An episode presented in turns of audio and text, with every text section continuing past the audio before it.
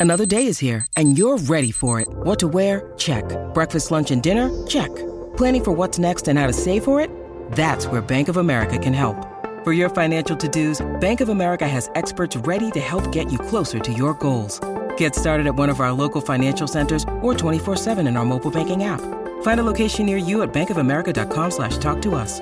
What would you like the power to do?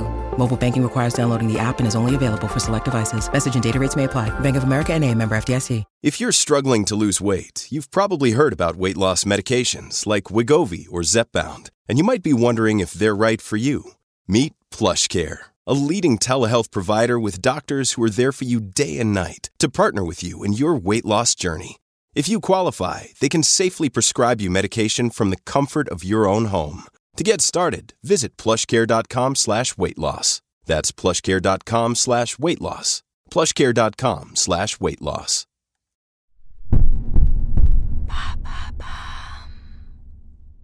Se nettoyer la langue, est-ce une fausse bonne idée contre la mauvaise haleine? Merci d'avoir posé la question.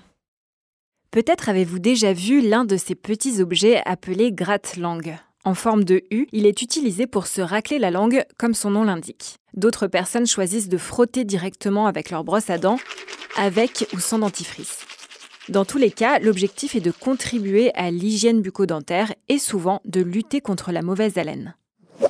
Pas moins de 700 espèces de bactéries sont présentes dans notre bouche et sur la langue. Certaines produisent des vitamines, d'autres aident à digérer et dans l'ensemble, ces bactéries interviennent pour réduire le risque de colonisation par des pathogènes étrangers. Est-ce que la salive joue aussi un rôle dans l'hygiène bucco-dentaire? Oui, elle sert notamment à rééquilibrer le pH de la bouche et empêche les mauvaises bactéries de se fixer sur nos dents. Grâce à la production de salive, environ 1 litre par jour, notre émail est en partie protégé des agressions causées par le sucre et l'acidité de certains aliments.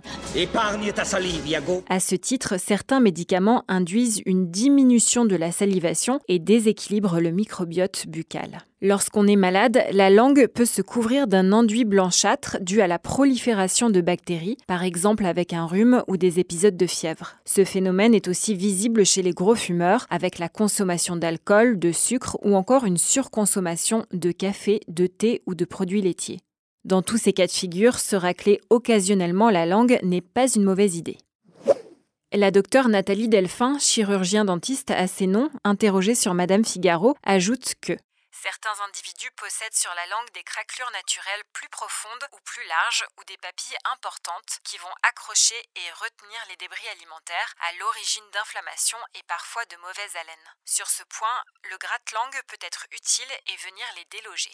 Qu'en est-il si on se nettoie la langue régulièrement, voire quotidiennement?